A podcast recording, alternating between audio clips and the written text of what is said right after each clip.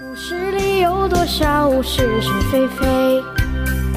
故事里有多少非非是是？《侍卫官杂记》，作者宋乔，有事了不讲。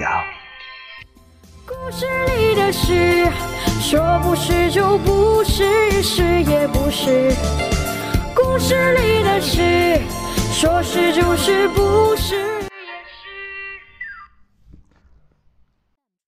先生午睡醒来，闲着没事儿，拿着一本圣经在研究。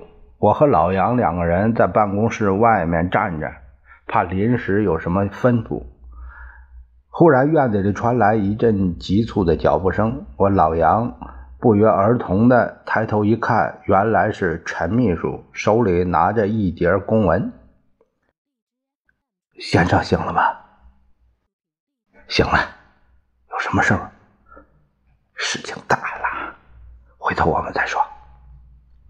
别理他。老杨把头一扭，这家伙老这大惊小怪的，说不定根本没什么事不然，看他那脸色苍白，一定不会不会没事啊。刘家宝，什么时候到的？报告先生。陈秘书好像在那发抖，呃，半个小时，呃，半半个小时之前到的，我我们两三个人赶着议好之后就送进来了。小次林，全是混蛋！啪的一声，先生拍起桌子来。孟良谷前三四天丢的，王耀武一直等到今天才来电报。他们这样做，眼睛还有我吗？没有听到陈秘书的声音。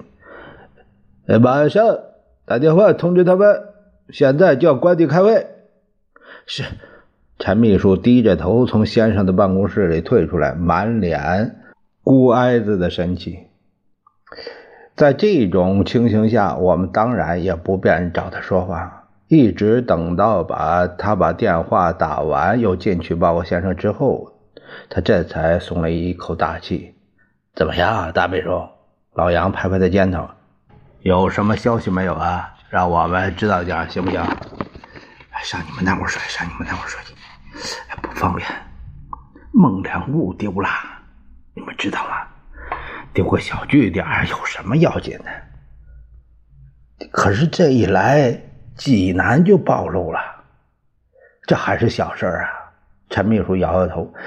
我们的眼前亏可吃大了，七十四师全部被他们消灭，损失了三万两千多人呢。七十四师师长张灵甫也被俘了，至今生死不明。好家伙，老杨不由得吓了一跳。哎呀，如果老师整个师、整个军的被人家吃掉，那那先生老本儿那还不得吃光啊？王耀武这回可要吃排头了。